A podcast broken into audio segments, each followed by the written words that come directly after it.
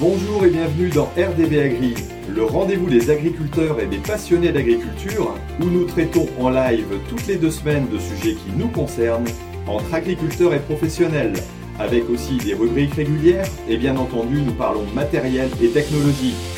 Une émission présentée par Thierry Agriculteur d'aujourd'hui, parce que l'agriculture mérite d'être expliquée.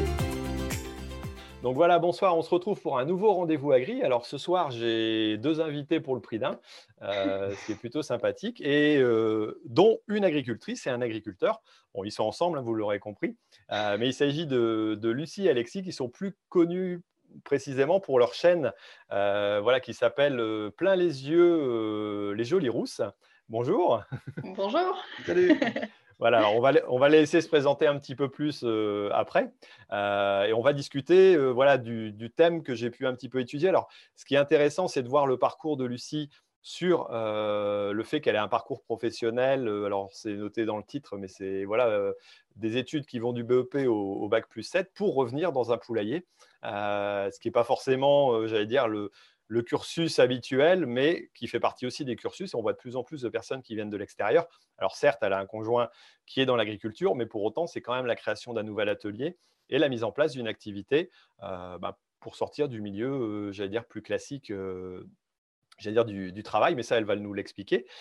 et puis Alexis, donc, qui est agriculteur et qui a indiqué dans ses vidéos, entre autres, que pour lui, le fait d'avoir des abeilles, donc la production de miel, mais aussi surtout des abeilles, hein, des ruches, euh, faisait partie intégrante de son activité d'agriculteur.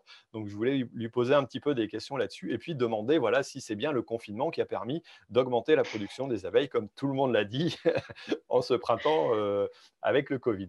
Mais voilà, donc il y a un petit peu de monde. Bah oui, voilà, on est déjà 113 sur euh, voilà, sur la chat. Donc, je ne sais pas qui est-ce qui va arriver, mais en tout cas, bonjour à tout le monde et merci de nous suivre. Alors, pour rappel, vous pouvez nous suivre, bien entendu, en direct sur YouTube, mais aussi euh, en différé, toujours sur YouTube. Ça reste pour l'instant sur la chaîne tant que je n'ai pas réussi à le bouger. Et puis en podcast. Donc, c'est-à-dire qu'en podcast, vous pouvez écouter, bien sûr, c'est la version audio qui est disponible euh, de votre tracteur, de votre voiture, quand vous voulez. On est arrivé au 31e numéro aujourd'hui, donc ça fait, ça quelques rendez-vous à pouvoir écouter voilà, pour écouter des parcours différents, différentes choses. Donc, vous allez sur euh, votre plateforme de podcast habituelle. Maintenant, ça commence à être un peu plus connu qu'au début où j'ai démarré. Euh, vous allez sur iTunes, vous allez sur euh, Spotify, vous allez sur Deezer, je pense qu'on le trouve aussi, ou sur d'autres plateformes. Vous cherchez Rendez-vous Agri et vous le trouvez. Bon, allez, on va démarrer sans plus attendre. Alors, ouais, je remercie aussi mes partenaires qui sont Agrizone, qui m'aident à supporter la plateforme parce que ça coûte cher d'avoir un, support comme ça sur la plateforme de Visio. Euh, et puis Internet qui diffuse aussi. Par contre, là, je n'ai pas réussi à leur dire à temps que je démarrais un rendez-vous agri, donc on n'aura pas les articles cette fois-ci. Mais bon, voilà. Donc, Alexis et Lucie, est-ce que vous pouvez euh, vous présenter un petit peu, voilà, chacun sur l'exploitation ou les exploitations voir un peu comment vous avez démarré. Et puis, bon, on va, on va laisser l'honneur aux dames, je pense. Hein. Tu seras d'accord avec moi, Alexis Allez, voilà, je te laisse parler. Merci Thierry. Euh, bonsoir à tous et merci de, nous suivre en direct. Alors, euh, donc, je suis Lucie, j'ai 32 ans. Et euh, je suis installée donc sur, sur, la, sur, notre ferme depuis août 2019. Donc ça, ça, fait même pas un an que j'ai mis les pieds en agriculture. Donc moi, je suis euh, sur la responsabilité de l'atelier euh, poule pondeuse plein air. Donc euh, c'est un atelier de 15 000 poules sur, sur la ferme. Voilà. Donc j'ai cette responsabilité-là sur ce que nous menons ensemble. Mm. Ok. Et Alexis, alors toi, tu es originaire du milieu agricole depuis toujours, depuis tout petit, c'est ça? Ah, exactement. Donc en fait, donc moi j'ai 38 ans, donc j'ai repris la ferme de, mes parents. Et euh, donc, je me suis installé en 2009. Avec, euh, à l'époque, il y avait des vaches laitières euh, avec des céréales. donc, les vaches laitières, après, moi, j'ai arrêté la production laitière en 2010. Bah, pour multiples raisons. Déjà, il fallait remettre en forme toute l'exploitation. Donc, les mises aux normes, ça coûte, ça coûte très cher. Moi, je ne suis pas un éleveur de vaches. Donc ça fait une très bonne raison aussi de ne pas continuer euh, dans cette production. Et puis, et puis, donc, euh, et puis donc après, euh, les choses se sont enchaînées et j'ai gardé, j'ai gardé les céréales. Voilà. Ok. Alors, Lucie, dans ton parcours professionnel, c'était pas une évidence de, depuis que tu étais petite que tu allais finir dans. Enfin, finir, tu vas peut-être pas finir ta vie dans un poulailler, hein, je te le souhaite pas, mais continuer tout au moins ta carrière professionnelle dans, dans ce milieu-là. Alors, est-ce que c'est. Euh, j'allais dire, est-ce que c'est un choix? Est-ce que c'est un choix commun? Est-ce que si tu n'avais pas eu une rencontre avec un agriculteur, tu aurais voulu le faire quand même? Euh, Et puis, explique un petit peu ton parcours aussi. Euh, j'allais dire, euh, d'études, parce que c'est. Voilà, euh, tu as, fait sept années d'études après le bac et c'est pas forcément commun pour quelqu'un qui, voilà, qui a une production d'œufs euh, à la suite. Quoi. Oui. Bah, en fait, moi, j'ai toujours eu à cœur d'aller vers ce qui, ce qui me faisait envie et tout ce que j'ai fait jusqu'à maintenant ne résulte que de choix, d'opportunités qui, qui, se, voilà, qui, qui, me sont arrivées. Donc, euh, je n'ai jamais fait les choses par défaut. Ça, c'est quelque chose qui me caractérise quand même fortement. Donc, euh, j'ai fait un BEP, effectivement, en maison familiale rurale euh, il, y a, quelques années. Et, parce qu'à un moment donné, voilà, j'ai eu besoin de, passer, faire la voie professionnelle. pourtant, ça allait très bien, ça allait très bien dans, mes études, hein, mais voilà, j'ai eu besoin de faire une pause et d'aller me confronter un petit peu au monde professionnel. Donc, c'était un BEP service aux personnes. Je me destinais vraiment à aller travailler auprès des, personnes âgées notamment. Enfin voilà. Puis après, je me voyais bien partir en mission euh, à l'étranger. Enfin voilà, j'imagine bien ce, genre de choses-là. Euh, bon, après, euh, finalement, à la fin de mon BEP, je me suis dit, oh, on sent, il faut quand même que, que, j'avance dans mes études. J'avais envie de faire un, bac littéraire, ça, ça, me faisait envie, avec option art plastique, tout ça. Donc, je suis allée au bout de ça aussi. Je me suis bien amusée. J'ai découvert la philosophie en terminale et ça m'a plu, voilà, construire la pensée, avoir des arguments, euh, voilà, réfléchir, euh, cogiter, vraiment, ça, ça me, plaisait bien. Donc, je suis allée vers une licence de, philosophie. Donc là, je suis à Bac plus 3 euh, à ce moment-là. et puis, c'est dans ce cadre-là enfin, dans ce cadre-là, pendant, pendant mes études que nous nous sommes rencontrés. Et, et même si effectivement, j'aurais bien continué sur un master philo, euh, j'avais à cœur de revenir euh, voilà, sur, euh, sur notre territoire et, et, de vivre quelque chose et de construire quelque chose avec ce jeune homme de l'époque. Donc, merci, merci pour maintenant. Il a, pris un peu d'âge, mais ça va encore. Des choses qui se régleront après.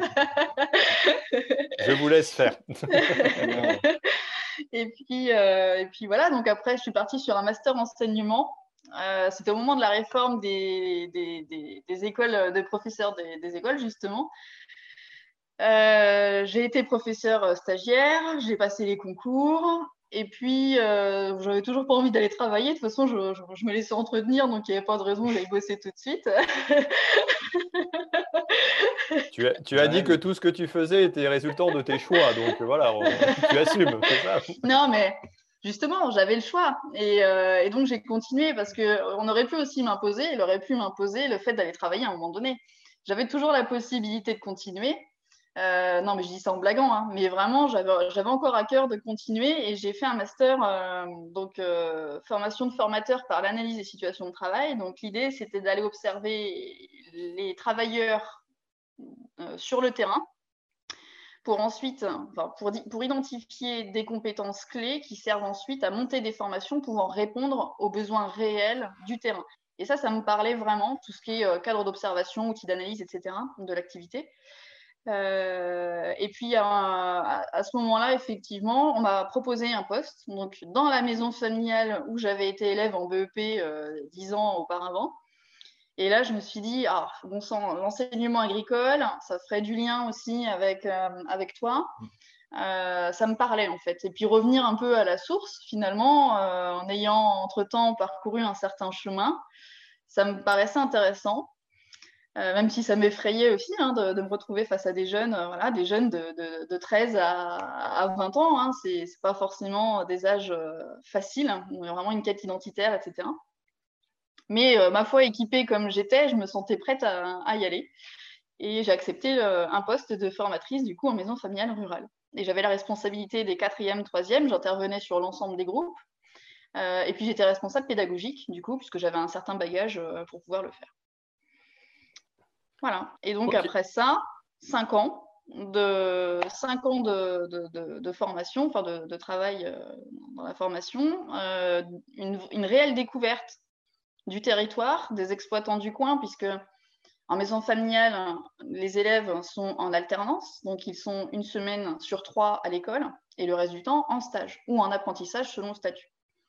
Et donc, euh, en tant que responsable de classe, on a tout un suivi de stage et donc on se rend dans les entreprises assez régulièrement et on parcourt ainsi le territoire. On découvre hein, voilà, les travailleurs, les artisans, les agriculteurs, etc. Ça, ça dépend après des, stages choisis par les, par les jeunes, mais en, majorité, c'était des jeunes qui se destinaient à l'agriculture.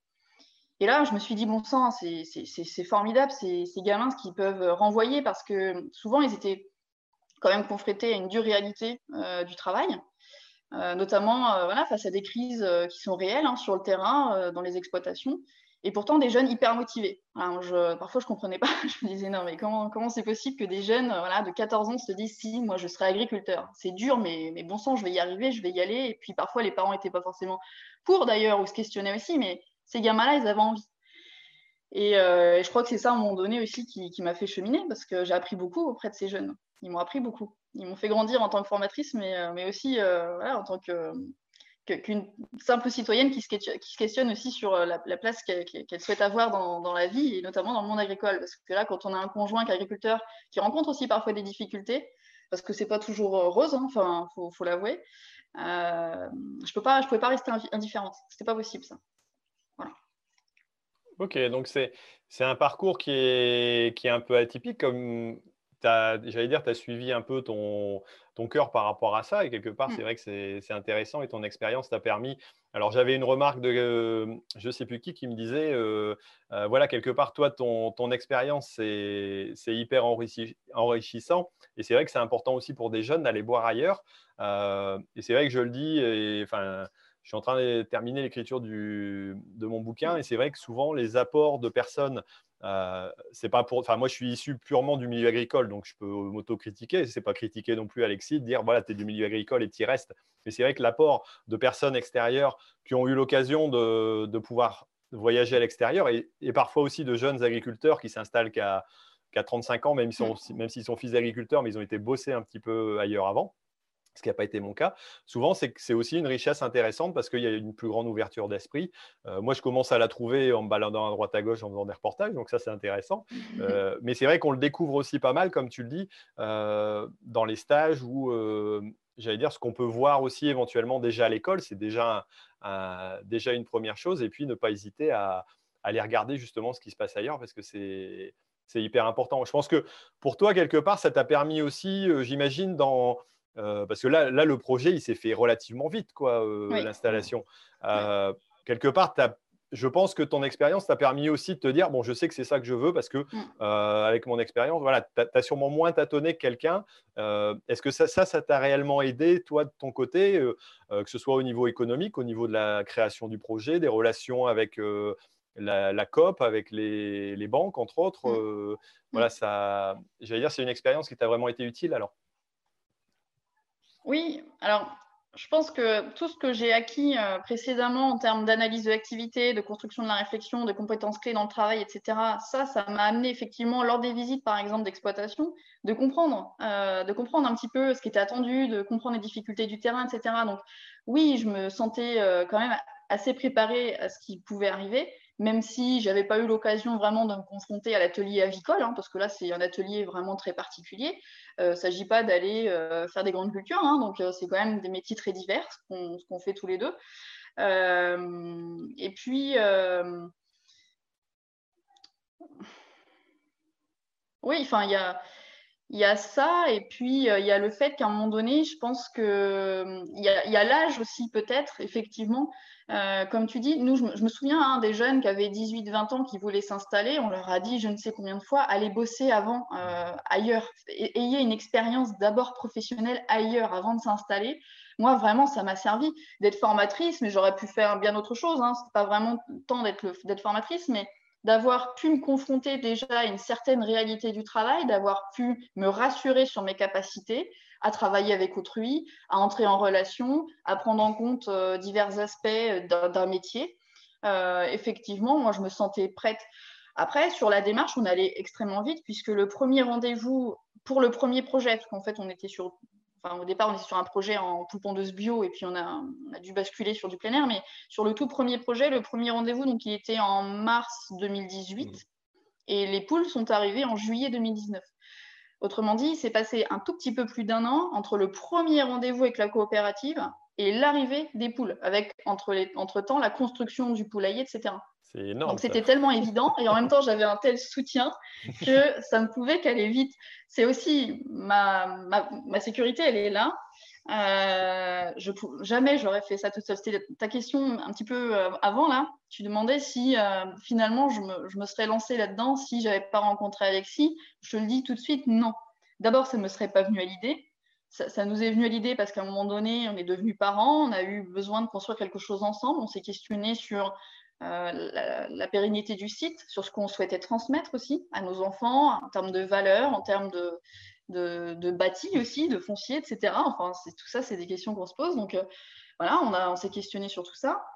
Euh, donc non, seul, je n'y serais pas allée. Et puis de toute façon, ne serait-ce qu'un exemple avec, avec la banque, par exemple, la banque avait besoin de prendre appui sur l'expérience et la réussite d'Alexis pour me faire confiance aussi. C'est-à-dire que moi, si j'arrive comme ça en étant formatrice euh, dans, une maison familiale, j'arrive en disant, ben voilà, moi, il me faut 600 000. Euh, il me faut 600 000 plus 70 000. Je vous donne les prix, hein, parce que moi, je n'ai pas, pas, de tabou. 600 euh, 000 plus 70 000 pour un, pour un lot de poulettes. la banque, elle m'aurait dit, non, mais attends, tu, tu rigoles. Attends, ma poulette, il peut-être que tu montres ton, ton pédigré avant, non Oui, c'est ça. Donc, donc non, il y, a eu ça. Hein. Le deal, c'était aussi d'accord, mais dans ce cas, tu t'associes avec Alexis et puis vous construisez le projet ensemble. Et la banque, je la remercie pour ça. Parce que euh, si au début, je me suis dit, bah, bon sang, ils exagèrent quand même. Moi, je me connaissais, je savais que je, savais que je pouvais éventuellement y arriver, mais aujourd'hui, euh, c'est un projet de couple en fait. On l'a fait ensemble et ça a de sens qu'en étant projet de, de couple. Voilà, vraiment. Ok. Euh, alors, on n'en avait pas discuté, mais c'est vrai qu'il y, a le côté intéressant. Euh, il y a encore relativement, alors si, euh, si je ne me trompe pas, il y a à peu près 30% des, exploitants qui sont des exploitantes en réalité, mmh. des agricultrices. Alors plus souvent, euh, parfois aussi, c'est au moment de la retraite où euh, le mari qui est plus jeune euh, cède à son épouse. Donc quelque part, elle reste quand même en arrière, même si officiellement, voilà, il y a, y a, des femmes agricultrices. Après, on voit de plus en plus de jeunes. Enfin, moi, je vois des jeunes aussi en école agricole. Je suppose que tu en as vu aussi en MFR. Mais mmh. euh, moi, j'ai fait un BEP aussi euh, à l'époque. Euh, on avait une fille dans la classe. C'était un BEP agricole. Il y mmh. avait une fille dans la classe et mmh. on était deux, ouais, on était deux classes de BEP. Donc, sur 60 élèves, il devait y avoir une fille en tout et pour tout. maintenant, même dans des activités, que ce soit en professionnel ou alors à des niveaux supérieurs. Alors, je sais que chez les ingénieurs, grosso modo, il y a plus de filles que de garçons. Quoi. mais ce n'est pas forcément la même destination et ils ne s'orientent pas forcément vers les métiers de l'agriculture. Mais quelque part, voilà, je pense que même s'il doit y avoir, tu vas peut-être me, contredire ou me dire oui, euh, est-ce qu'il y a encore des difficultés à être une femme et à bosser dans le milieu agricole euh, Ou est-ce que ça a quand même bien évolué euh, Est-ce que toi, dans ton expérience ou dans ton ressenti, tu te dis, bon, après, c'est peut-être une activité particulière, c'est un poulailler, certes, mais pour autant, ça reste de l'agriculture en plein. Quoi. Donc, est-ce que toi, tu as ressenti quelque chose en tant que, femme de dire c'est plus facile, c'est plus difficile, c'est le regard est, différent? Bon, qu'est-ce que tu en penses? Alors, ouais, bah, tu as, soulevé, soulevé un point quand même. On est sur un atelier avicole et en poule pondeuse. Et quand même, euh, rien qu'au sein du groupement, hein, euh, là, globalement, on est des, plus de femmes que, que d'hommes euh, sur ces ateliers-là. On dit que le, le, travail autour de l'œuf, c'est plutôt un travail féminin, on va dire, qui demande de la rigueur, parce qu'il y a du tri, il y a un aspect manuel, etc. Donc, souvent, c'est plus des femmes quand même qui, qui tiennent ces ateliers-là. Donc, de ce point de vue, je n'ai pas rencontré de difficultés. Après, ayant quand même eu cinq années du coup d'expérience à gambader un petit peu sur le territoire et à apprendre à découvrir les exploitants, euh, moi, j'ai créé un peu un réseau en fait. Hein. J'avais autour de moi quand même euh, des, connaissances. Euh, j'étais connue déjà entre guillemets en tant que formatrice, donc j'ai pas rencontré véritablement de, difficultés liées à, du machisme ou je ne sais quoi. Enfin, mais, euh, mais je sais que des, jeunes, euh, des jeunes femmes qui se sont installées euh, voilà, sur le département, parce qu'il y, a eu une enquête qui a été menée l'année dernière, là, par rapport à un livre qui a été fait sur 85 agricultrices vendéennes. lors de la phase de restitution de ce livret, il a bien été question quand même de difficultés de certaines femmes à véritablement s'intégrer encore aujourd'hui dans le monde agricole. Et tu vois, pour en revenir au nombre d'élèves par classe, si on prend, donc j'ai en tête les, le CAP, le CAP métier de l'agriculture et puis le TA, donc qui est l'ancien CCTAR, donc on dit aujourd'hui technicien agricole. grosso modo, c'est une, une, fille par classe par année. Tu vois Donc on est encore quand même. Mmh. je pense que si tu vas sur des, des, classes en formation avicole ou si tu vas sur des classes peut-être un peu plus spécialisées, c'est beaucoup plus ouvert. Mais tout ce qui est grande culture encore, ou vraiment euh, travail euh, de machinisme, euh, on est encore assez fermé sur l'ouverture aux, femmes. Oui, d'accord. Quelque part, d'être, j'allais dire, l'agricultrice qui va, même si elle reprend à la limite l'exploitation de son père, et, qui, suit, pour toi, le regard est encore complexe vis-à-vis d'une certaine partie de la population. Quoi. J'imagine aussi même chez les jeunes, quoi, c'est pas forcément évident parce que c'est prétendument un métier d'homme, quoi. Mais mmh. bon, mmh. alors que, alors que je pense que toutes les technologies ont évolué. J'allais dire les, les, lourdes charges qu'on pouvait avoir et qui étaient peut-être, qui compliquaient peut-être la tâche pour, pour une femme qui a peut-être un petit peu moins de force physique, mais bon, des sacs de 50 kg, on n'en fait plus. Quoi. Maintenant, c'est mmh. télescopique et big bag. donc, je pense que n'importe quel. Enfin, moi, je vois ma fille qui conduit le tracteur. Euh, la dernière fois, euh, je la vois sur le chariot élévateur. Elle l'avait jamais pris avant. Euh, peur de rien. Et puis, c'est tout. Quoi. Mais mm. je vois dans ses, dans ses copines, c'est pareil. Ils ont, dans, au niveau de la formation, on voit que, que les filles n'ont pas peur forcément de se montrer. Alors après, quelque part, il faut peut-être encore plus de, de niaque pour une fille pour, euh, pour avancer dans, dans ce métier-là et, mm. et, ça les rend peut-être encore plus forts que, que, les mecs quelque part à côté. Donc, mm. l'inconvénient peut devenir un avantage à la suite, mais bon, le tout, c'est de supporter l'installation. ouais, ça, et puis, et puis la phase de formation, parce que quand tu dois, euh, quand tu es seul dans une classe de, de bonhommes et puis, euh, et puis qui sont pas toujours euh, simples, parfois il y a des situations qui peuvent être traumatisantes, même sur la phase de formation, hein, aller jusqu'au bout du parcours, etc. Parfois ça peut être difficile. C'est vrai. Après, je sais aussi, par exemple, que c'est aussi traumatisant pour un mec d'être dans une classe d'infirmière. Euh, je sais, qu'à une époque, alors c'est pas moi qui l'ai fait, mais j'ai un, un, ami qui était en, classe d'infirmier à l'époque, il n'y avait que des infirmières, mais il a dit, mais dans une classe de gonzesse, c'est insupportable, c'est pas possible parce qu'elle se tire les cheveux. Enfin, c'est aussi compliqué. Donc bon, voilà, on va dire que peut-être mm. que malgré tout, c'est vrai qu'il y a encore ces images de métiers qui sont plus destinés aux uns aux autres. Mm. Bon, euh, c'est encore une classification, je sais que c'est qui n'est pas évidente, mais bon, qui, débloque petit à petit, je pense. Et j'espère que les mentalités évolueront en tout cas. Mais mmh. moi, je vois des, jeunes là à côté de chez moi aussi qui, qui disent, enfin des jeunes filles qui disent, ouais, reprendre la ferme des parents, ouais, c'est, ça paraît, ça paraît tout à fait envisageable, il n'y a pas de souci. Et bon, quelque part, je trouve que c'est bien, quoi, parce que souvent le regard, comme tu dis, il y a un regard un peu différent peut-être. Mmh. Nous, on est assez matérialiste, souvent un peu économiste peut-être, mais, mais le, côté féminin apporte sûrement, j'allais dire, d'autres qualités et adoucit aussi un petit peu les mœurs. Dans, enfin, je vois dans la mmh. coopérative, on avait une femme à un moment donné dans, dans la CUMA, et c'est vrai que le regard était différent et plus humain, quoi, quelque part, que, mmh. que ce qu'on pouvait voir dans, dans le conseil d'administration habituellement. Donc c'est vrai que ça, c'est intéressant. Ok. Euh, alors, est-ce que tu peux expliquer ton atelier? Parce que euh, voilà, tu as démarré ta chaîne et ce qui est intéressant, euh, alors j'ai revu, je n'avais pas regardé forcément, bah, je, te, connaissais plus de réputation que d'avoir regardé les vidéos. Je ne regarde pas les vidéos de tout le monde tout le temps. Mais bon, donc il y en a quand même quelques-unes et tu as évoqué des sujets qui sont assez intéressants vu que tu as la sécurité sanitaire, par exemple voilà, tout ce qui est installation, construction. alors, explique-nous déjà comment ça t'est venu l'idée de, créer une chaîne YouTube, de, vouloir parler, expliquer ton métier, et puis expliquer un petit peu l'installation et puis ce que c'est comme, structure exactement maintenant. Quoi. Ouais. Alors, d'abord l'atelier, et puis ensuite, j'irai sur la chaîne. Donc, l'atelier, donc on est sur un bâtiment de 2000 mètres carrés avec 6 euh, hectares de parcours. Voilà, donc euh, c'est quand, même, euh, c'est quand même assez grand. On est sur 4 mètres carrés euh, à l'extérieur par, par poule. Ah ben ça va au niveau du confinement, vous êtes bien vous alors avec 4 mètres carrés par poule, c'est ça? Oui, oui, tout va bien. bon, quand certains ont 9 mètres carrés pour vivre, nous les poules elles en ont 4 hein, quand même. c'est pas mal. C'est pas trop trop mal. C'est ce qu'ils voulaient imposer, je crois, aux restaurateurs pour pouvoir les autoriser à ouvrir. Donc c'est. Pas mal.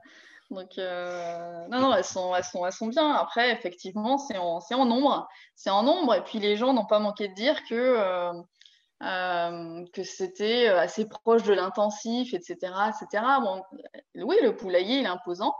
mais ce qui m'a amené effectivement à aller vers la, chaîne YouTube aussi, ça a été que puisque au niveau de la biosécurité, on ne peut pas ouvrir un poulailler, je, ça c'est juste pas possible. C'est pas, en fait, on aurait bien envie de dire, ouais, mais euh, on va bien voir des vaches, pourquoi on n'irait pas voir les poules? Ah ben non, ça, c'est pas possible. Euh, par exemple, juste une info, toutes les sept semaines, j'ai un prélèvement euh, qui, vient me, qui, permet d'aller chercher la présence de salmonelle au sein de mon bâtiment. C'est toutes les sept semaines, hein. donc c'est un nombre de fois assez important sur un lot de poules. Toutes les sept semaines, on est en stress parce qu'on se dit que si on a une salmonelle, notre lot, il est abattu. Hein. donc, il faut en avoir conscience de ça. et je me disais, mais les gens, sans doute, du coup, on a l'impression que parce qu'on n'ouvre pas, on a des choses à cacher. Or, c'est pas ça. C'est pas ça du tout. On ne peut pas ouvrir pour des raisons d'hygiène. C'est déjà très compliqué pour nous, c'est contraignant. Alors après, on prend l'habitude, hein. mais il faut se changer euh, quasi intégralement. On change deux fois de chaussures euh, au sein du poulailler. On a des chaussures pour le sas, on a des chaussures pour le bâtiment euh, etc. Le lavage des mains, le gel mm. hydroalcoolique, bah, ça, c'est notre quotidien depuis longtemps. Hein, euh. Donc demain, si je viens visiter euh, le poulailler, alors soit il faut que je suive les, les, les conditions draconiennes, ou peut-être que je peux même pas rentrer parce qu'il faut, j'allais dire, il faut un protocole spécial, non? ben, en fait, euh, oui, tu pourrais rentrer, mais euh, il faudrait, euh, voilà, on, serait avec toi. Moi, je laisse personne rentrer sans que je sois là, parce que c'est pas possible. Les gens, ils peuvent pas déjà comprendre tout ce qu'il y a à faire. Il y a un sas trois zones, il faut changer à tel endroit, tu changes, tu mets des pédissacs, après tu dois changer de tenue, tu mets des, une surcote, enfin voilà. Et même dans le parcours, hein, c'est vrai qu'Alex il, il le précise, mais dans le parcours aussi, on n'entre pas dans le parcours des poules comme ça. On met aussi des pédissacs et en principe une tenue aussi jetable.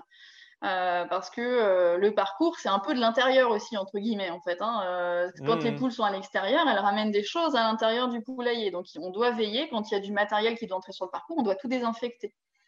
voilà, donc on ne peut pas entrer comme ça dans un poulailler ou dans un parcours hein, sur de la poule pondeuse plein air. Et il faut aussi avoir en tête que puisqu'elles vont dehors, on prend d'autant plus de risques. Hmm. Que si elles étaient justement confinées à l'intérieur où on maîtriserait vraiment l'ensemble des conditions.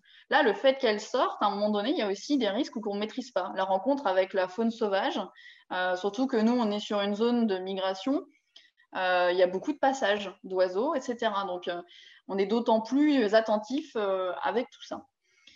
donc ça, voilà, ça a été un des thèmes d'ailleurs de ma chaîne, de ma chaîne YouTube. Je trouvais que la biosécurité, même si c'est au début, je me suis dit, mon Dieu, comment je vais traiter ça parce que c'est très réglementaire, etc.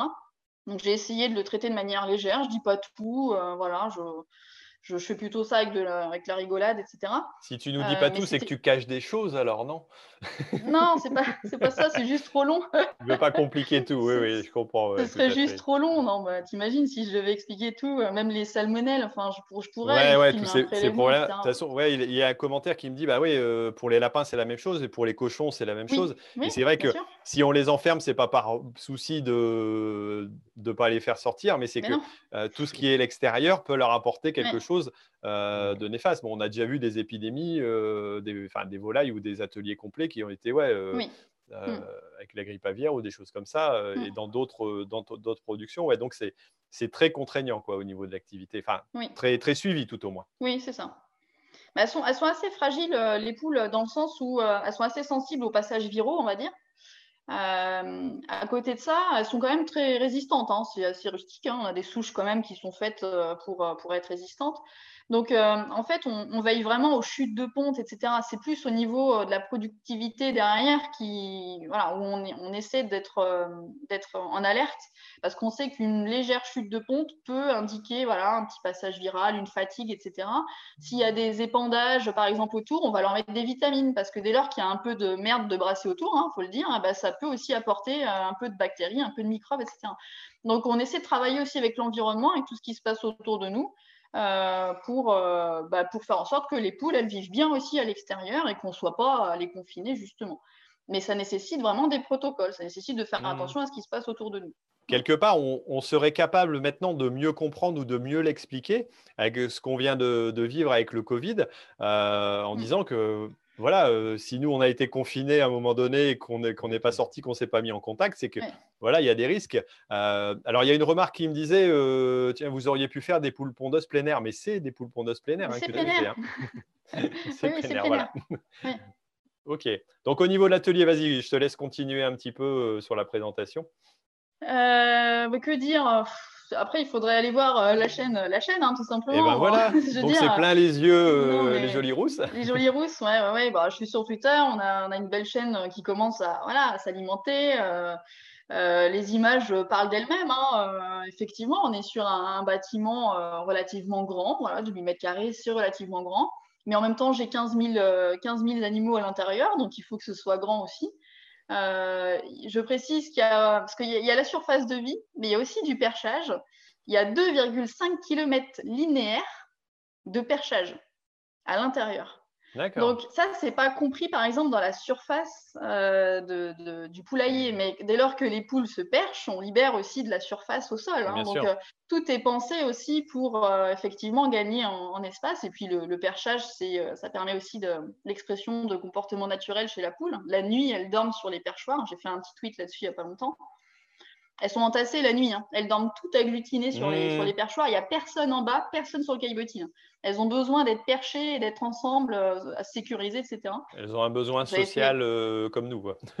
ah ouais, ben les, les, poules, elles ont un instinct, un instinct grégaire très très fort. Donc, ce que j'essaie d'expliquer aussi quand je fais des photos, euh, notamment, je n'ai pas forcément expliqué en vidéo encore, mais souvent quand je prends une photo, il y a beaucoup de poules autour de moi. Et donc, les gens, dans certains commentaires, me disent Oh là là, elles sont serrées, machin. Mais oui, mais regardez au fond du bâtiment, base, il n'y a personne en fait. Parce que les poules, elles se déplacent. Mais quand, on ramasse les œufs le matin, c'est impressionnant. Hein. on est à un point de départ, elles suivent. Il y a une vague qui nous suit en fait jusqu'à l'autre bout. Elles sont comme ça, les poules, en fait. Hein. Elles, sont, elles sont vraiment, euh, elles ont un besoin d'être ensemble, de s'agglutiner, d'être euh, d'être ensemble comme ça, notamment dans le bâtiment. Et sur le parcours, si on va à un point, c'est pareil. Hein. C'est impressionnant tout ce qui vient, euh, tout ce qui vient vers nous. Donc, euh, c'est aussi ma manière de dire, de ne pas se fier aux images quand, elles sont décontextualisées. Euh, on peut faire dire n'importe quoi à une image. Voilà, donc euh, moi je veux montrer, je veux montrer, il n'y a mmh. rien à cacher. Après, je ne peux pas tout dire, j'ai pas envie de rentrer dans des techniques non plus. D'une part parce que je débute et que je suis sans doute pas très forte non plus en technique. Donc c'est aussi une de, mes lacunes, on va dire, entre guillemets. Hein. c'est à la fois démarrer l'activité et démarrer la chaîne YouTube. Ça fait que je ne peux pas non plus être hyper technique et hyper euh, spécialisée dans ce que je raconte. Et en même temps, j'ai une visée très pédagogique de par mon métier que j'avais avant. Donc, j'aime bien simplifier aussi les choses. Donc, ça me va bien finalement de faire les deux en même temps, de démarrer les deux en même temps. Euh, et c'est pas, c'est pas forcément une quelque part, c'est pas forcément une tare non plus de démarrer dans quelque chose. Ce qui est intéressant justement quand tu débutes, c'est que tu arriveras mieux à expliquer parce que tu n'as pas le syndrome de l'expert qui lui mmh. est bloqué sur ses habitudes comme nous en tant qu'agriculteurs euh, avec qui on discute depuis des années de produits avec euh, voilà et quelque part on va sortir des termes qui sont complexes mmh. et, et, quelque part d'être un peu plus euh, j'allais dire un, peu moins mature dans l'activité. En plus avec ton côté pédagogique c'est vrai que moi c'est ce que j'ai beaucoup apprécié en regardant la chaîne. Je m'intéresse pas forcément aux poules hein, clairement mais mais ta façon d'expliquer franchement j'ai trouvé ça super voilà, super pédagogique et, tu rentres pas forcément trop loin dans le détail.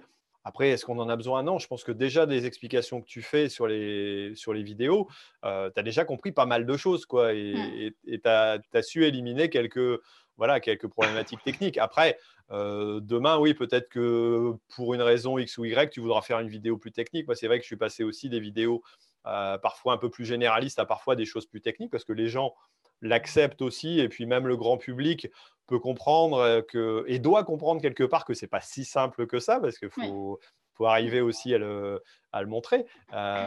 et, et c'est vrai que ça, c'est intéressant d'arriver à partager. Alors, est-ce que toi, dans ton retour et dans euh, ta décision d'expliquer sur YouTube, voilà, c'était pour désacraliser un peu ça. Alors, je ne sais pas s'il y a d'autres euh, chaînes qui parlent de poules. Est-ce que tu en, connais, toi?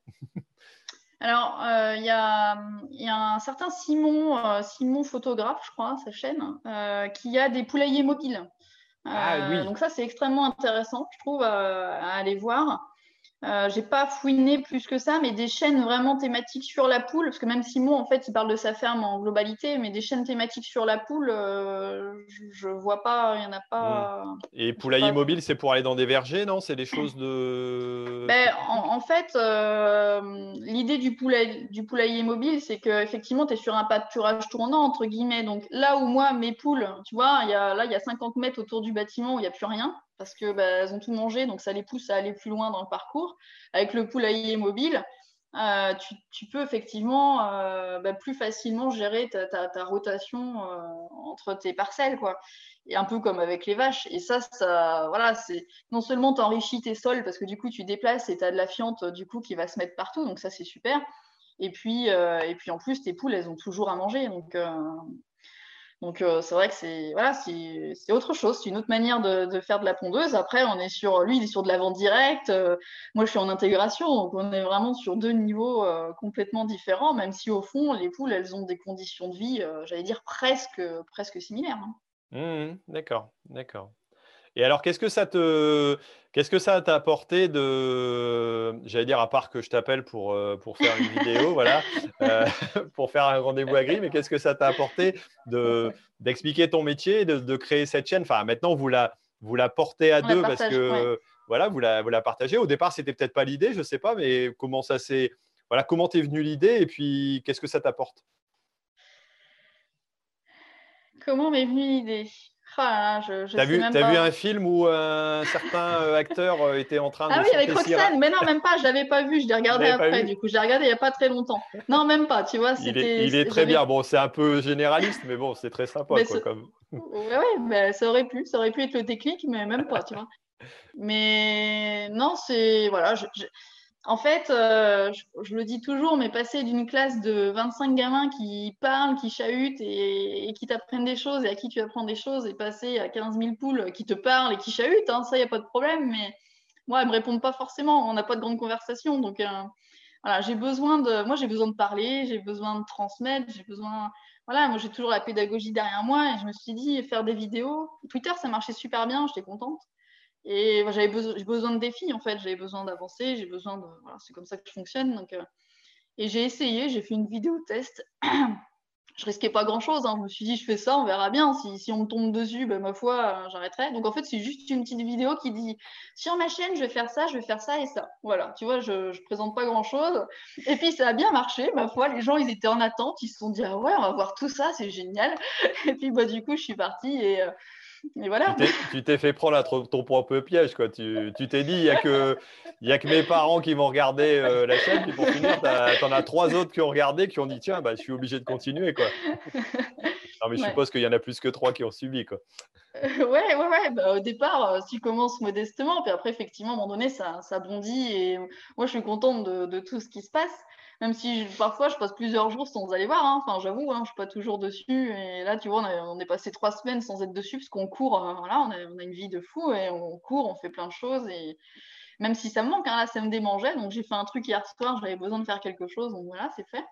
Sur la communication, justement, sur les raisons qui m'ont poussé à communiquer et comment je communique. Donc ça, c'est ma dernière petite vidéo. Ah, bah, je vais pas, vais pas regarder. Je vais, je euh, bah, j'ai sorti ce matin, euh, D'accord. voilà, il n'y a pas de. Et euh, sur, ce que ça m'apporte, franchement, déjà, juste la reconnaissance à la fois de mes pairs et du grand public, euh, ça fait du bien. Je ne m'attendais euh, pas à autant de reconnaissance, même de la filière, en fait, hein, la filière avicole. Voilà, ça, ça fait du bien parce que parce que c'est une filière qui a été quand même malmenée par les, par les images, je trouve. Et c'est compliqué, c'est très compliqué, ça a donné lieu à beaucoup de souffrances. voilà, on est sur une filière qui est en pleine transformation, vraiment. Et, je suis assez contente de pouvoir en montrer, voilà, en montrer quelques images. même si je ne peux parler que pour moi, évidemment, et ça je, le précise à chaque fois dans mes vidéos, j'ai besoin de le dire à chaque fois. Mais euh, voilà, si ça peut, euh, si ça peut aider euh, même des collègues à vouloir prendre la parole à un moment donné, et pourquoi pas se lancer aussi dans l'aventure de la communication sur le poulet, sur le canard, etc. J'ai vu que tu as même été plus loin que ça. Tu as, as, fait un blog aussi, c'est ça? Je suis en train oui, de j'ai un blog ouais. dessus. Ouais. Ah ça, c'est récent Le blog? Non, c'est depuis. Je crois que c'est le premier truc que mm. j'ai dû faire. D'accord. Ouais, et sur le blog, en fait, parce que si tu veux, je me dis, je vais essayer d'atteindre un maximum de personnes. Donc, il y a ceux qui aiment lire, il y a ceux qui aiment regarder, il y a ceux qui euh, aiment voir les photos, etc. Donc, et puis, j'adore écrire. Euh, et, j'ai toujours besoin de revenir un petit peu sur ce qui s'est passé, de mettre en mots, etc. Donc, le blog, c'est vraiment l'aspect rétrospectif, on va dire. Euh, là où euh, YouTube, c'est plus à l'instant T presque, entre guillemets, et puis Twitter, on est vraiment sur l'instant T euh, vraiment immédiat. Voilà, donc voilà comment j'utilise mes réseaux. Ouais, ok. Quelque part, tu as un peu le même parcours que moi, sauf que moi, j'ai commencé par les vidéos parce que j'écris pas bien, enfin, je suis pas bien, j'estime. et puis tout à coup, je me suis mis à écrire un bouquin. Il y en a qui arrivent même à lire et dire que c'est pas trop mal écrit pour ceux qui l'ont lu pour l'instant. C'est pas encore fini, mais bon, donc euh, je me remets à l'écriture. Mais j'ai commencé par un blog aussi au départ. Tu vois, on a, on a un peu cette similitude dans, dans, dans l'esprit de, comment d'essayer de, de, partager quoi quelque part, quel que soit le moyen. Mais c'est vrai que euh, comme tu dis, euh, euh, le fait d'être sur plusieurs réseaux est aussi intéressant, ne touche pas forcément le même public. Mm. et moi, le bouquin, c'est purement aussi cette, cette idée-là d'aller mm. taper dans un public qui n'est pas aussi intéressé ou qui tombera pas forcément par hasard, mais en mm. espérant que ça, ça, joue autre chose. Mais je pense que c'est important. Comme tu dis, après l'histoire de la reconnaissance de la filière, bon, je pense que toute la, toute la, filière agricole a besoin de reconnaissance, mais celle-ci a subi pas mal dans l'élevage aussi, et puis dans les histoires de, de poulailler, poules en cage et, compagnie, euh, mm. ça a été quand même assez chargé. Donc c'est vrai que de mm. montrer euh, voilà, ce qui est fait, euh, je trouve que c'est génial. Quoi. Ça, mm. C'était indispensable aussi. Quoi. Si, si tu n'existais pas, il aurait fallu l'inventer. c'est plutôt sympa. Alors là, je suis en train de, de mettre le lien de la chaîne, parce qu'il y en a qui me l'ont demandé, ah, euh, en dessous dans les commentaires. Donc voilà, vous pourrez aller jeter un œil. Euh, je ne mets pas plein les yeux les jolis rouges. hop, voilà, je l'ai mis dans les commentaires juste en dessous. Euh, et je le mettrai aussi dans, bien entendu, bah, je ne sais pas si elle y est pas. Non, mais bon, après vous tapez les jolis rousses sur votre moteur de recherche et vous allez tomber dessus, il n'y a pas de souci. vous avez le compte Twitter, vous avez le blog et puis vous avez la chaîne YouTube qui suivent. Donc, donc c'est très bien. Voilà. Euh, bon, euh, alors je me disais, tiens, je vais commencer à poser des questions à Alexis, mais il vient de se barrer, donc tant pis. Attends, c'est qu'on règle les lumières là, parce qu'on était dans le noir. Non, je suis parti. D'accord, non, non, mais pas de souci. pas de souci. Euh, voilà, alors j'ai vu que tu avais intégré la chaîne aussi alors, c'était peut-être pas l'idée de départ, mais quelque part, vous allez vous montrer les, deux petites choses. Alors, c'est qui? C'est Lucie qui t'a obligé Elle t'a torturé Ou alors c'est toi, Alexis, qui a dit je veux y aller? Ah non, non, non, c'est totalement. C'est la première idée, c'est très bien. Hein, c'est bah, forcément. Donc, en fait, elle m'a dit à un moment donné tes abeilles, elles sont rousses. Allez, vas-y, viens avec moi. Euh, Donc euh, voilà, puis c'est parti, hein, ça s'est fait. Euh... Donc j'ai pas eu trop le choix en fait. Hein. donc voilà, je m'y suis mis et puis, euh, je me laisse porter un peu. C'est surtout elle la chaîne, hein. c'est pas, pas vraiment moi. Hein. alors, alors moi j'ai découvert un petit peu de choses aussi. Alors c'est pareil, tu te présentes, j'allais dire un peu comme Lucie en tant qu'amateur éclairé d'activité. Tu n'es pas un professionnel, mais tu as, quand même déjà pas mal de, pas mal ruches, tu as, pas mal développé ça. Alors comment ça t'est venu cet amour des abeilles? Alors, euh, déjà, les, les, le premier, enfin, les premières fois que j'ai approché des abeilles, ça remonte en, 2008, quand j'ai les premières années que j'ai fait du coach de semences. Que quand on fait des cultures de semences, donc en fait, on fait venir des apiculteurs qui posent, euh, qui posent leurs ruches pour euh, bah, densifier un maximum les pollinisateurs sur la parcelle, pour améliorer la fécondation et du coup la production de la parcelle. Donc voilà, donc en fait, les premiers contacts avec les abeilles, c'était à, cette période-là. Et du coup, l'apiculteur en question était vraiment super sympa, avec euh, très, pédagogue. Et elle m'avait expliqué voilà, quelques petites choses comme ça. Et je m'étais dit, bah, tiens, un jour, peut-être que, voilà, peut que j'aurai des ruches. Enfin, ça m'intéressait. Et puis, c'était resté comme ça, totalement dans le tiroir, avant que bah, Lucie rouvre le tiroir. Et me dit, bah, voilà, donc voilà, en gros, à Noël, à Noël 2017, elle arrive avec une ruche. Voilà, joyeux Noël. Le Père Noël a apporté une ruche, ah, s'il te plaît. excuse-moi. Et donc, euh, donc, du coup, ça a démarré comme ça. Donc, 2018, euh, euh, ben, j'ai acheté un essaim et j'ai fait une, petite formation qui était proposée par un rucher école dans le secteur. Hein.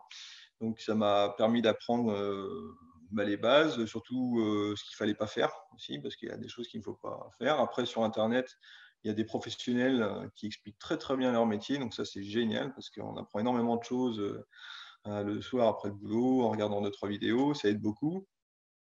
Et donc, donc voilà, de fil en aiguille, ben, après j'ai appris à faire mes divisions moi-même. Donc les cinq que j'ai achetés, je les divisais. Bah, du coup, à la fin de l'année, je me suis retrouvé avec trois ruches. Euh, l'année précédente, c'est ainsi de suite. Là, aujourd'hui, j'en ai 11. J'ai des ruches qui sont vides, qui attendent d'être peuplées. Enfin, bon, voilà. Donc, euh, donc après, ça reste euh, vraiment de l'amateurisme. C'est, c'est, enfin, je rentre pas dans, du tout dans la technique parce que c'est sûr qu'il y en a qui. Enfin, voilà, c'est, c'est vraiment de base. Quoi. Mais bon, même en ayant des connaissances de base, on arrive vraiment à à faire des choses quoi, qui sont euh, très intéressantes. Et les abeilles, c'est quand même vachement, enfin, c'est passionnant. C'est, euh, elles sont bien plus sociables et organisées que les humains. Enfin, voilà, je veux dire, c'est, c'est, curieux, c'est un monde particulier. Et puis, on mange du miel, c'est génial. ok, c'est vrai que j'ai découvert un peu ça aussi avec Gilles, euh, Gilles Veka, qui, qui, un peu la, qui, a eu un peu la même démarche, je pense, que, que toi par rapport aux, besoins pour les, les colzas, entre autres. Euh, d'être pollinisé. Alors lui, il n'aime pas, il aime pas le miel, il n'en mange pas, euh, mais pour autant, il a quand même des, abeilles et il les suit. Alors c'est pareil, ouais, quand tu dis aussi, euh, j'allais dire, je fais la même remarque à Lucie, mais quand tu dis, je rentre pas trop dans le détail parce que je connais pas trop de trucs, mais moi j'ai regardé deux ou trois vidéos que tu avais, avais fait dessus. Déjà de savoir qu'il y a une limite pour pas que la reine monte au-dessus pour aller pondre et donc d'avoir des casiers qui sont vides. Voilà, je ne le savais pas. Après, voilà, dire que tu mets des réos, euh, c'est bon. J'allais dire, on apprend vite euh, quelques petites bases euh, qui, sont, mm. qui sont intéressantes à, découvrir mm. et, c'est là, c'est là qu'on arrive à comprendre un peu, un peu ça. Alors, tu vas, tu vas répondre à ma question. Donc, ce n'est pas à cause du confinement qu'il y a plus de miel cette année. Alors, pourquoi il y a plus de miel cette année? Tu as une idée? Bah, Je ne sais pas si je vais en, satisfaire ou en décevoir, je ne sais pas. Mais bon, je pense qu'il y a eu surtout euh, de la chaleur et du soleil pile au moment de la floraison du colza, et ça explique beaucoup de choses, tout simplement. Mais non, les agriculteurs ont continué de travailler, même euh, cette année particulière, on n'a jamais autant bossé au mois d'avril, donc pendant le confinement, enfin voilà, cette période qu'habituellement, donc euh, bah non, non, non, on a vraiment travaillé, hein, c'est pas du bluff. ok. après, c'est vrai que je pense que l'évolution des, choses, enfin, euh, j'en discutais avec Gilles la dernière fois. Euh, c'est vrai qu'il y a des choses à prendre en compte aussi. Et c'est vrai que si on peut avoir des insecticides qui théoriquement respectent aussi les abeilles, euh, pour autant de le faire le soir et puis d'avoir le produit ah bah. qui va être véhiculé plutôt que même le matin de bonheur. Parce que, alors, j'ai appris que les abeilles sortaient à partir de 12 degrés. C'est ça, je ne me trompe pas? Oui, en gros, c'est ça. Bon, voilà. Donc, le soleil, bien entendu. Mm, il mm. faut du soleil et puis il faut de la température. Quoi. Mais donc, de dire qu'on y aille au soir quand le soleil est couché, euh, quelque part, voilà, c'est plus sûr, même si théoriquement le produit est respectueux, euh, on mm. est sûr au moins de ne pas, de pas causer de soucis. Quoi. Je pense que les, agriculteurs aussi ont, beaucoup évolué dans ce sens-là euh, ces derniers temps. Je ne sais pas si toi, ça, ça te marque.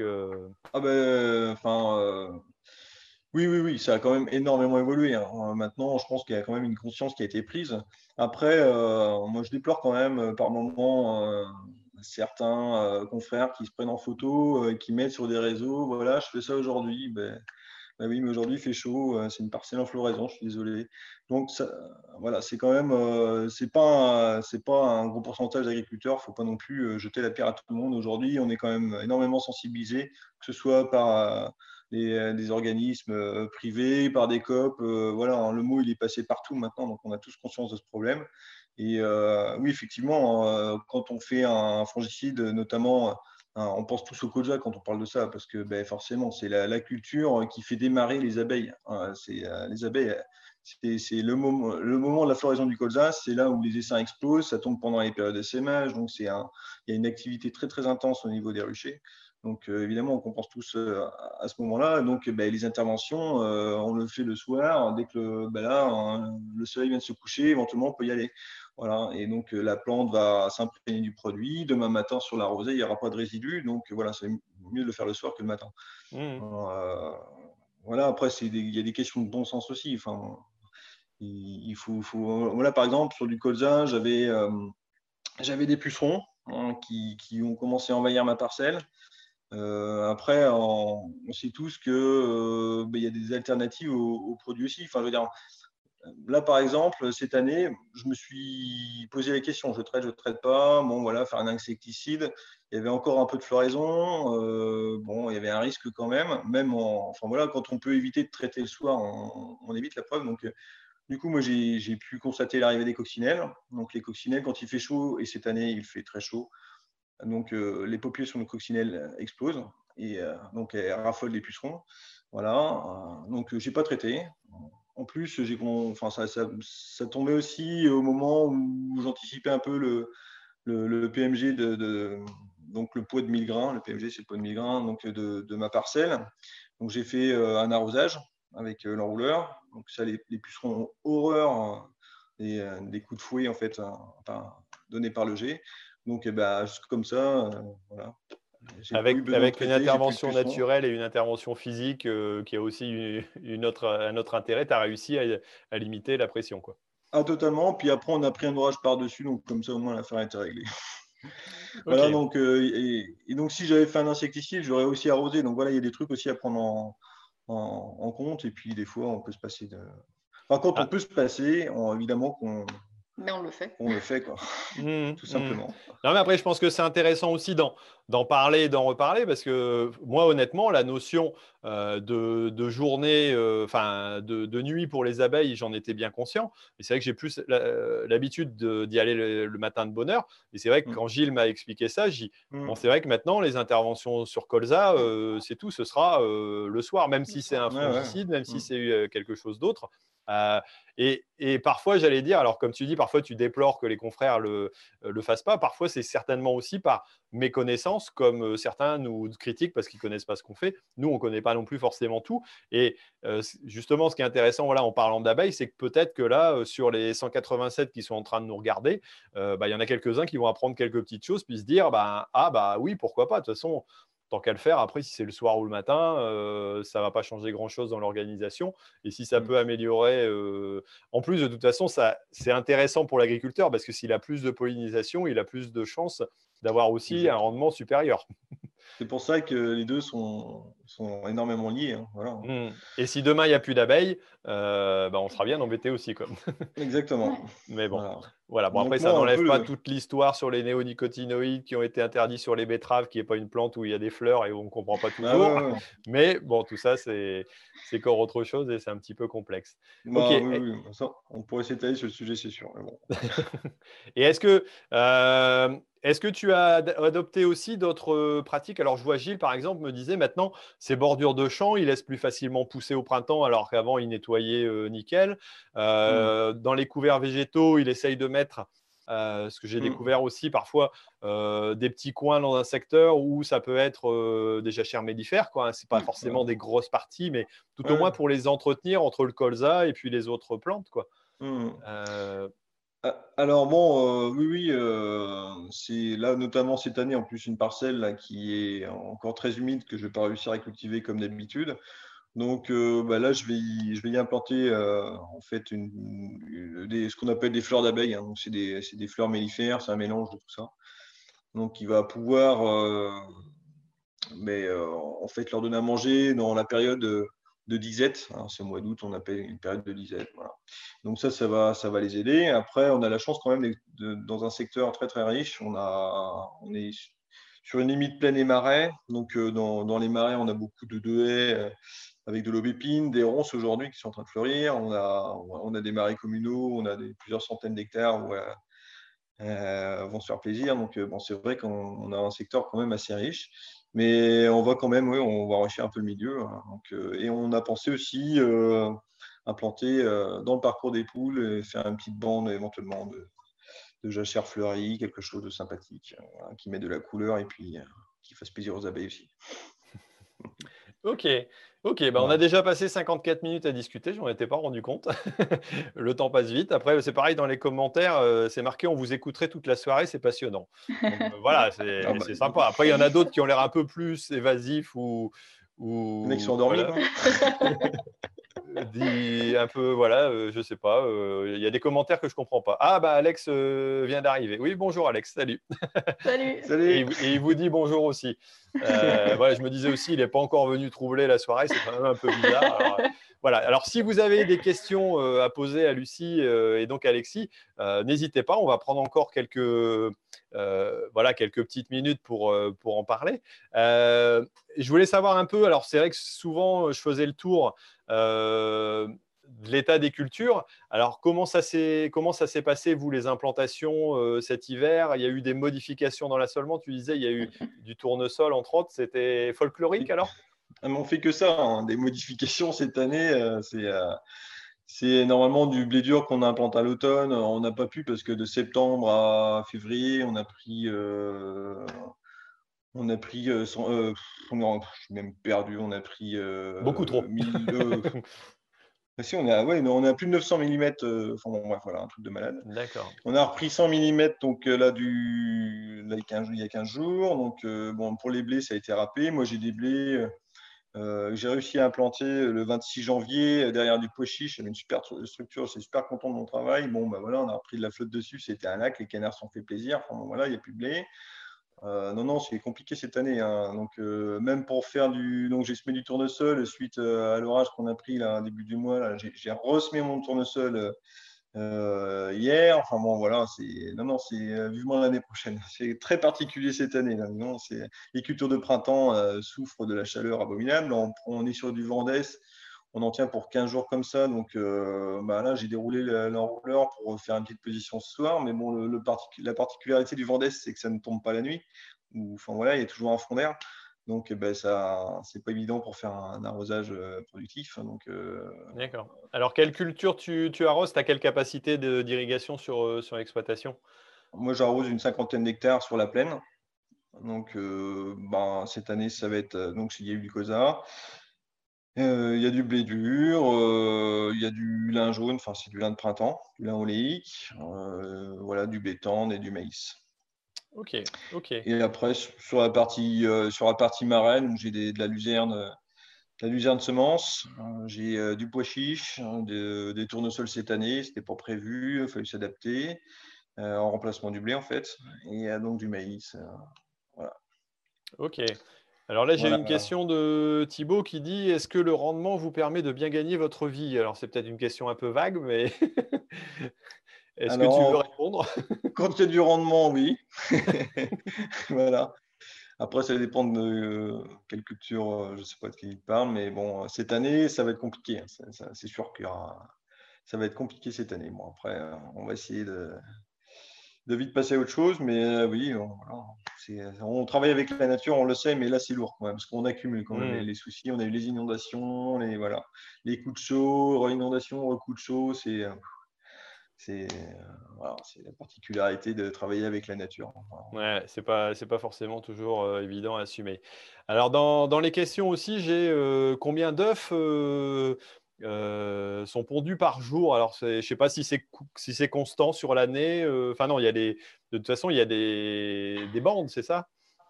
Oui, alors moi, mon, lot, en fait, ou ma bande, hein, peu importe, euh, je l'ai pour un petit peu plus d'un an. Donc, on, réfléchit, on réfléchit même sur 13 à 14 mois, puisqu'il y a le mois de vide sanitaire, en fait, dans le lot.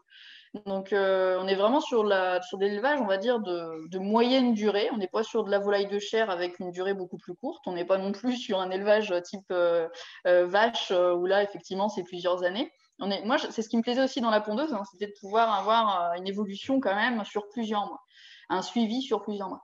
Donc, au départ, alors après, ça, ça dépend des lots. Hein. Mais au départ, moi, j'étais autour de 95%, 95-96% de ponte que j'ai maintenu pendant un certain temps. Donc ça, plus on maintient un pourcentage de ponte et, euh, plus on s'assure aussi euh, bah, d'avoir une certaine stabilité euh, le long de l'année, en fait. Il hein. faut essayer de maintenir ça. Alors ça y est, tu as déjà, as déjà le syndrome de l'expert, 95%, ça veut dire qu'une poule pond un œuf par jour. C'est ça? Ah bah, de, toute façon, alors, on va dire qu'une poule sur 7 jours, elle en pond 6. D'accord. donc c'est pour ça, mais c'est pour ça qu'aussi, je, je le dis, je, je, le répète, il faut des poules en nombre pour avoir des œufs en nombre. Parce que si une vache fait plusieurs litres de lait par jour, une poule, elle ne fait qu'un œuf par hmm. jour quand ça va bien. Donc, il faut, accepter ça aussi. Hein. Ce n'est pas avec 200 poules qu'on va nourrir la France. Donc, voilà. Donc, il fallait bien avoir 15 000 poules là en plein air. De toute façon, c'est comme ça. C'est le seuil de rentabilité d'un poulailler de cette ampleur-là. En bio, le même poulailler, c'est 9 000 poules. Hmm. Pour, euh, voilà, juste pour donner les indications. Euh, donc au départ, j'étais euh, voilà, un peu plus de 14 000 œufs.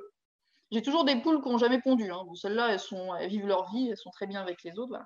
Euh, là, actuellement, j'en suis à, à 13 200. Donc, on est autour de 90% de ponte, alors qu'on est à trois mois quasiment de la fin. Donc, on est sur un pourcentage assez, assez extraordinaire encore. Voilà, faut bien dire. On, a des poules qui sont en pleine forme. Cependant, la qualité de la coquille est vraiment en train de se détériorer. Euh, donc, euh, par le nombre, on compense un peu cette détérioration, entre guillemets, mais effectivement, petit à petit, moi, je jette de plus en plus d'œufs. Des œufs qui sont trop fragiles, hein, voilà, euh, j'ai beau leur donner du calcium, etc. Bon, à un moment donné, on est rendu dans une phase où, où de toute façon, ça se détériore. elles prennent un peu d'âge, hein, voilà. Euh, mais c'est vrai qu'on a, on a la chance d'avoir, j'ai la chance de démarrer avec un lot euh, exceptionnel, quoi. Donc, euh, donc c'est rassurant pour une première année, ça fait, ça fait vraiment du bien. Voilà. Et quelque part, le, le marché de l'œuf est porteur. Alors, on sait qu'avec le Covid, tout le monde a refait des gâteaux, toutes les recettes. Alors, moi, je suis en train de pleurer parce que c'est mes pommes de terre qui, qui partent, pas. parce qu'elles partent théoriquement à la frite, mais au niveau des œufs et de la farine, entre autres, c'est, ça a été un marché qui a, qui a... Bon, pour autant, vous n'avez pas pu faire pondre plus d'œufs que ah bah non. auparavant. donc, euh, non, non. Mais, mais en, tout cas, la filière a tenu et, j'allais dire le, tout le suivi. Que donc c'est... Ah oui, on a une filière extrêmement bien organisée. Et puis la chance de l'œuf, c'est que finalement, il y a quand même relativement peu d'import-export, on va dire, sur la quantité euh, de produits. Pour information, il y a 40 millions d'œufs produits chaque jour sur le territoire. La France est le premier pays producteur euh, d'œufs en Europe. Mhm. Euh, on a vraiment une très bonne filière, très bien organisée. Et, euh, la chance, c'est que, entre guillemets, hein, pendant le Covid, puisque la restauration, etc., était fermée, euh, tous les œufs qui devaient aller vers la restauration hors domicile, en fait, ont été redistribués du coup vers les grandes et moyennes surfaces. Donc, c'est ce qui fait qu'on a pu répondre en fait à la demande euh, sans, difficulté et sans avoir besoin de surproduire. De toute façon, on ne peut pas surproduire avec, euh, avec des poules, à moins de construire des bâtiments dans l'espace de deux mois, ça ne se fait pas. Donc, donc voilà. du coup, c'est juste une filière qui est bien organisée et, en fait, c'est vrai qu'on ne subit pas le marché mondial. Quoi. On a cette chance-là hein, d'être vraiment structuré au niveau national. Ça, ça fait du bien. Mm. Ok. Alors, je lis, un petit peu les commentaires. Alors, pas tout le monde parce que euh, ça rigole un peu aussi. Mais sinon, euh, il y a Loïc qui met J'ai découvert la chaîne de Lucie très récemment, des vidéos très intéressantes. Juste une petite remarque et en grand, continue. voilà. bon, ben merci. merci Loïc. C'est plutôt positif. je suis entièrement d'accord aussi. C'est vrai que c'est vraiment intéressant de, pouvoir découvrir un, autre monde. Alors, je n'ai pas encore vu non plus de chaîne qui parlait d'élevage de, cochons. C'est un sujet qui est, certainement assez complexe. Je, je, sais que j'ai vu ça sur, euh, sur Twitter. Ça doit être, euh, il doit y avoir un éleveur ou je l'ai vu sur. Voilà, mais, mais pour l'instant, je n'ai pas encore vu de vidéo sur, sur l'intérieur d'un élevage. Parce que là, c'est pareil. Au niveau visite d'exploitation, euh, je sais que visiter un. Bon, j'ai des cousins qui ont, qui ont des élevages, voilà, euh, pas en plein air, euh, mais, mais classique j'allais dire. Et c'est vrai que là, c'est pareil, les règles, euh, là, c'est la douche même avant de rentrer mmh. sur, sur la partie. Donc, c'est, mmh. tu te mets à poil d'un côté, tu passes dans la douche et tu ressors, tu te rhabilles entièrement avec les, les, slips bizarres et, tout ça.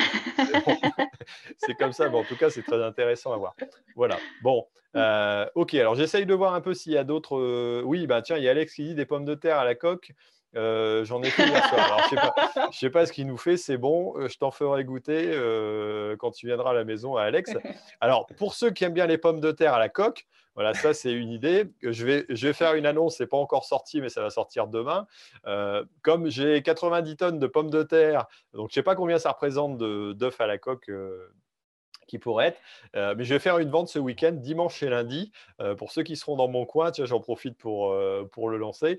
D'ailleurs, je chercherai des bénévoles aussi pour donner un coup de main s'il y en a qui sont là dimanche et lundi.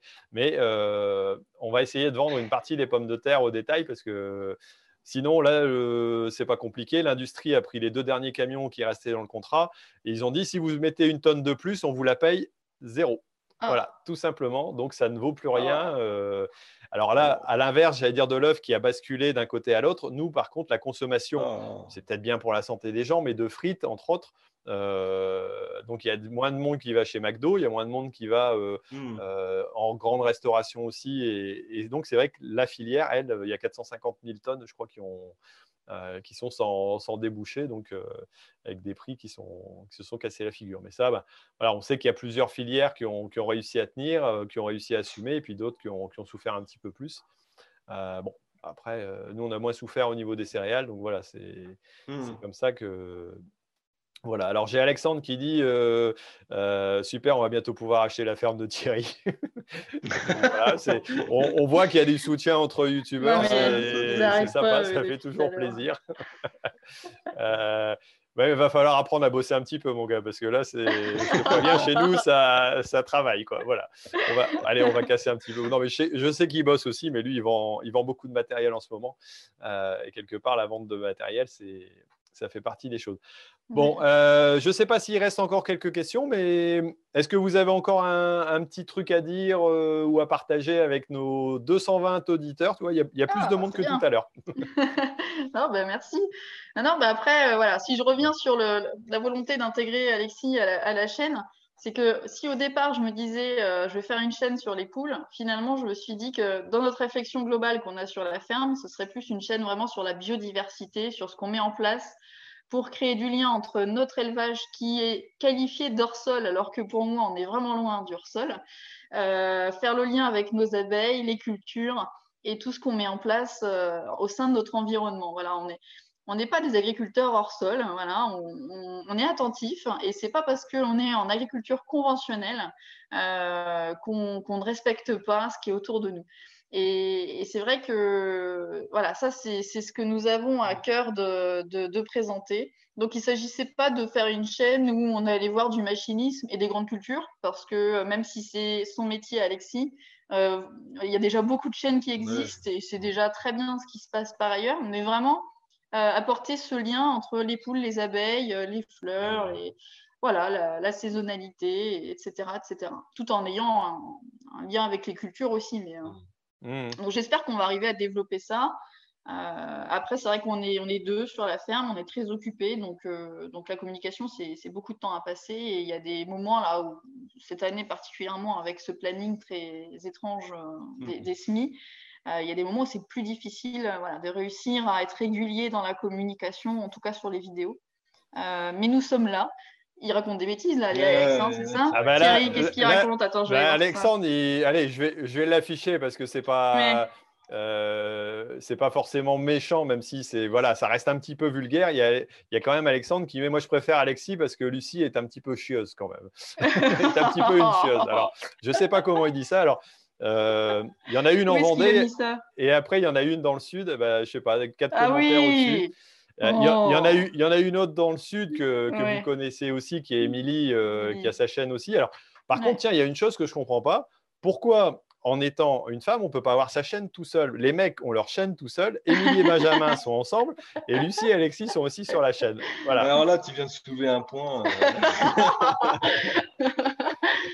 bon, si, il y a, y, a quand même, il y a quand même des filles qui sont qui sont seuls sur voilà c'est enfin peut-être des, un petit peu plus jeunes aussi des petites euh, jeunes ouais, voilà. mais, mais, en tout cas c'est très bien. Enfin moi je, je, soutiens toutes ces initiatives. Après euh, on en avait parlé euh, moi si j'ai eu le enfin l'idée, c'est pas moi qui ai eu l'idée justement de, t'inviter, c'est Émilie qui m'a dit tiens, mmh. en parlant de filles, ce serait intéressant que tu vois avec Lucie parce que on a discuté pas mal ensemble et c'est vrai que vous aviez, je pense, des, regards communs sur, sur l'activité. Vous aviez eu aussi un passé professionnel avant de, de revenir sur l'exploitation, même si j'allais dire elle, elle est sur la partie vigne quoi et, mmh. et, sur la partie technique à la limite plus que euh, que Benjamin parce qu'elle a elle a l'expérience aussi euh, et puis l'histoire. Mais euh, voilà, bon, c'est mmh. en tout cas, je suis très heureux de voir qu'il y, y, a des femmes aussi dans le milieu, qu'elles mmh. qu'elles prennent part à 100% et qu'elles n'ont rien à, j'allais dire, à envier aux mecs par rapport à leur technicité ou leur, leur niaque en général. Donc, donc c'est super important. Voilà. Et ouais, non, Alexandre, là, je vais pas la, je vais pas la découvrir ta, ton commentaire parce que c'est pas, c'est tout. Mais bon, bon, bah, en tout cas, merci euh, d'avoir participé à ce, ce rendez-vous à gris. J'espère que ça vous a plu. Merci, merci Thierry pour l'invitation. Merci à tous euh, voilà, pour votre soutien, pour vos questions. Alors, j'essaie de regarder de temps en temps les questions. C'est vrai qu'on ne peut pas répondre là comme ça à tout, mais c'est pas évident. Mais bon, de toute façon, vous connaissez la chaîne. Euh, je l'ai mis dans les commentaires en dessous. Ça sera voilà. Et puis c'est tout simplement plein les yeux, les jolies rousses. Donc vous mm. tapez, vous tapez même simplement les, les jolies rousses sur votre moteur de recherche. Vous allez tomber dessus. Il n'y a pas de problème. Euh, vous pouvez poser toutes vos questions. Euh, je ne sais pas. Vous avez le temps de répondre aux commentaires? Bah, je vais. Oui, oui, non, mais. Vous essayez? Ouais, ouais, non, mais faut aller sous les vidéos, faut laisser des commentaires sous les vidéos, et puis moi, je réponds, hein, je réponds à tout le monde, hein, donc, euh, Bon, eh ben, ça marche. Voilà, faut pas hésiter. Alors, comme le dirait Frédéric, eh ben, salut, merci à tous et vive les poules. Et puis les abeilles aussi, il hein, ne faut pas, faut pas bah faire de jaloux quand même. Euh, voilà, bah, en tout cas, moi j'ai été content aussi de partager ce moment avec vous et puis avec, euh, avec tous les, internautes. Euh, donc voilà, si vous vous ennuyez enfin, dimanche que vous êtes dans le coin et lundi, j'ai ma vente de pommes de terre, donc voilà, je réannonce. donc c'est le, le, 31 mai et le 1er juin, vous êtes les premiers à être avertis. Euh, je chercherai des bénévoles, donc ça, ça, pourra tomber. Alors je sais qu'il y en a qui veulent venir me voir. Euh, après tout, quand on communique, il faut en profiter aussi, hein, tant qu'à faire. Bah donc voilà, j'hésite pas. Mm. Mais en tout cas, voilà, ça a été un super moment. Et puis, ben, on aura sûrement l'occasion de se rencontrer euh, en mmh. physique euh, à d'autres mmh. moments sur certains salons. Je mmh. suppose que vous ferez partie un peu de l'équipe aussi euh, qu'on a plaisir à rencontrer entre youtubeurs quand, voilà. Et puis la, diversité des choses, c'est vrai que bah, moi j'adore de voir des, chaînes justement qui parlent d'autres choses. Euh, Émilie, souvent, elle me dit ouais, mais nous on a une petite chaîne, on parle de vigne, c'est pas. Je dis oui, mais c'est pas, c'est pas la taille et puis c'est pas. Euh, et non, mais bon, euh, le problème c'est qu'on est toujours plus petit que quelqu'un. Hein, si, on se compare, non, mais le but du mmh. jeu c'est de faire du contenu qui est intéressant, de, mmh, mmh. de l'expliquer et puis on voit le, retour. Les retours sont souvent globalement très positifs. bon, si jamais un jour vous en avez du négatif, c'est que vous savez que vous êtes devenus des, des vrais stars, c'est parce qu'il y a des gens qui, qui vous apprécient pas. Donc, euh, je ne sais pas si tu as déjà eu des commentaires négatifs, non? Euh, sous les vidéos euh, sur YouTube, non. sur Twitter, c'est assez constant. Ah, sur Twitter, ouais, c'est c'est pas le même milieu. Hein, et puis forcément, tu, tu, trouves. Mais non, non, les gens sont bienveillants et voilà, je remercie vraiment les, les personnes pour ça parce que je me sens vraiment bien en fait euh, sur la chaîne quoi. Ça c'est je m'attendais pas à ça vraiment. Je pensais que je serais un peu plus boulé, on va dire. Donc euh, non, non c'est bien. Ça fait plaisir. Bon, et eh ben moi je vais couper tout simplement sur YouTube euh, la diffusion puis nous on va rester un tout petit peu pour débriefer et puis passer cinq minutes. Donc ça ce seront j'allais dire ceux qui écoutent le podcast qui l'entendront à la suite, ce sera le petit bonus pour ceux qui voilà. Donc je coupe à tout le monde et puis bah, merci encore et puis à la prochaine. Voilà et puis merci à tous de nous avoir suivis et puis à dans 15 jours pour un nouveau rendez-vous à grille et puis comme d'habitude euh, dans la semaine il y aura d'autres vidéos. Voilà. Et là j'arrête la diffusion. Allez ciao. Merci d'avoir suivi RDV Agri, le rendez-vous des agriculteurs et des passionnés d'agriculture et rendez-vous dans deux semaines pour une nouvelle émission. Et d'ici là, ne l'oubliez pas, l'agriculture mérite d'être expliquée.